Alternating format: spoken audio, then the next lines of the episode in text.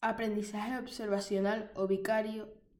El autor más reconocido es Albert Bandura. En este tipo de aprendizaje, el cambio es debido a la imitación tras la observación de la conducta de otro. Es decir, no esperas un refuerzo, sino que observando a otros intentas reproducir lo que hacen otros. Así adquirimos la mayor parte de las conductas de tipo social que nosotros tenemos.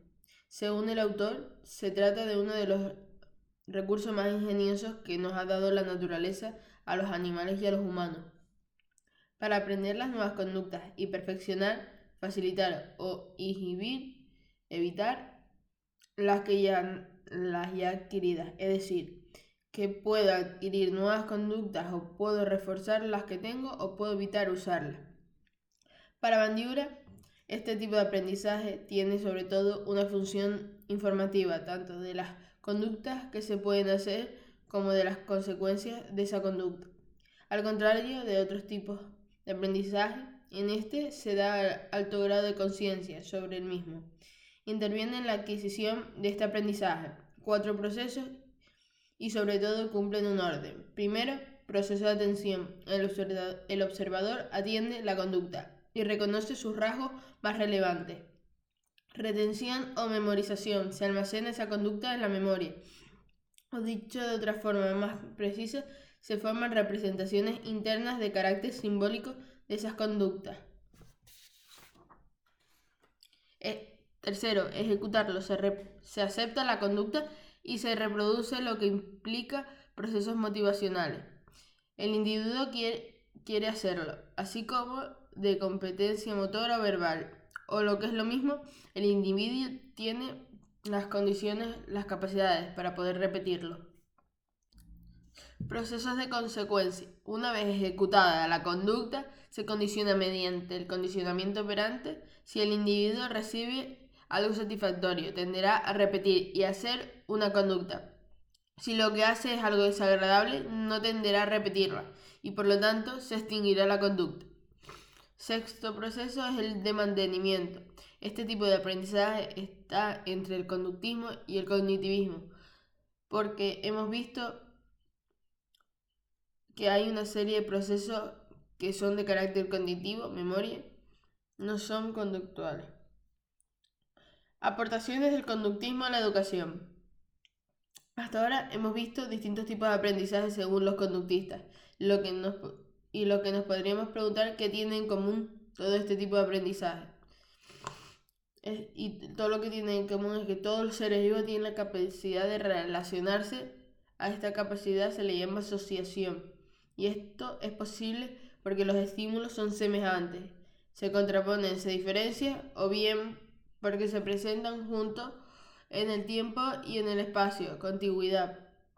En general, por la, por la capacidad para asociación asociarnos, podemos aprender conceptos emparejados, imágenes y conceptos, palabras y significados, etc. También de esa capacidad para asociar podemos elaborar recursos didácticos como libros, fichas que relacionan esquemas, dibujos, etc. Aportaciones del aprendizaje por aparición y del condicionamiento clásico. El condicionamiento clásico tiene más que ver con la asociación. Una de las técnicas es la de civilización sistemática, que consiste en condicionar respuestas incompatibles con las que queremos extinguir. Del mismo modo, también ante el alumnado que muestra ansiedad por su rendimiento, por ejemplo, hablar en público.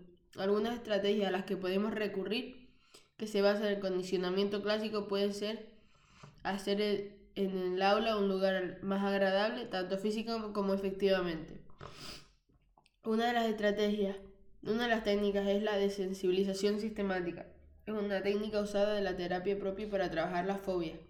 Causa un efecto contrario a la fobia, que consistía en condicionar respuestas incompatibles con los que queremos existir, del mismo modo de las estrategias derivadas que podemos recurrir del condicionamiento clásico, por ejemplo, hacer del aula un lugar agradable tanto físico como emocionalmente.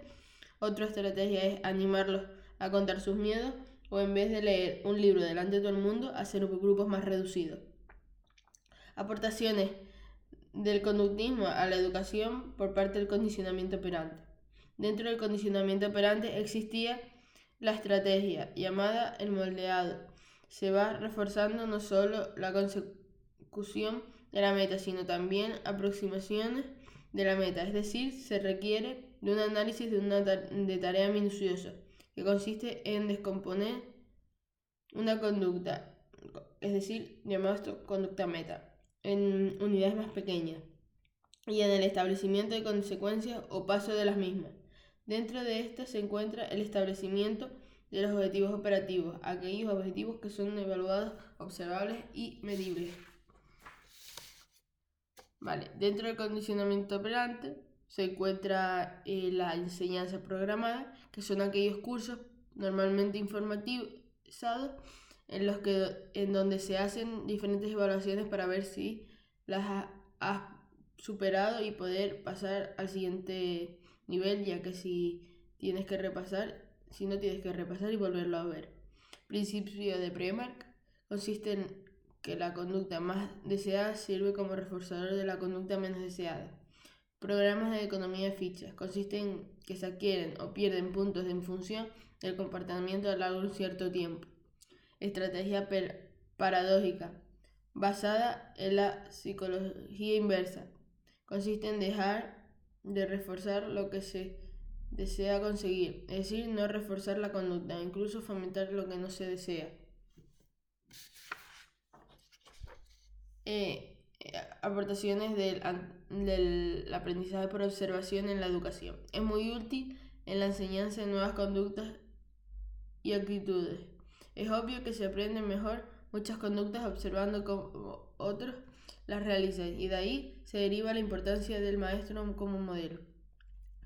El maestro como modelo tiene que proporcionar oportunidades del aprendizaje, tiene que ser un tipo de aprendizaje que sirva para consolidar, afianzar o perfeccionar conductas ya aprendidas, fortalecer o consolidar o inhibiciones, es, decir, crear el efecto onda.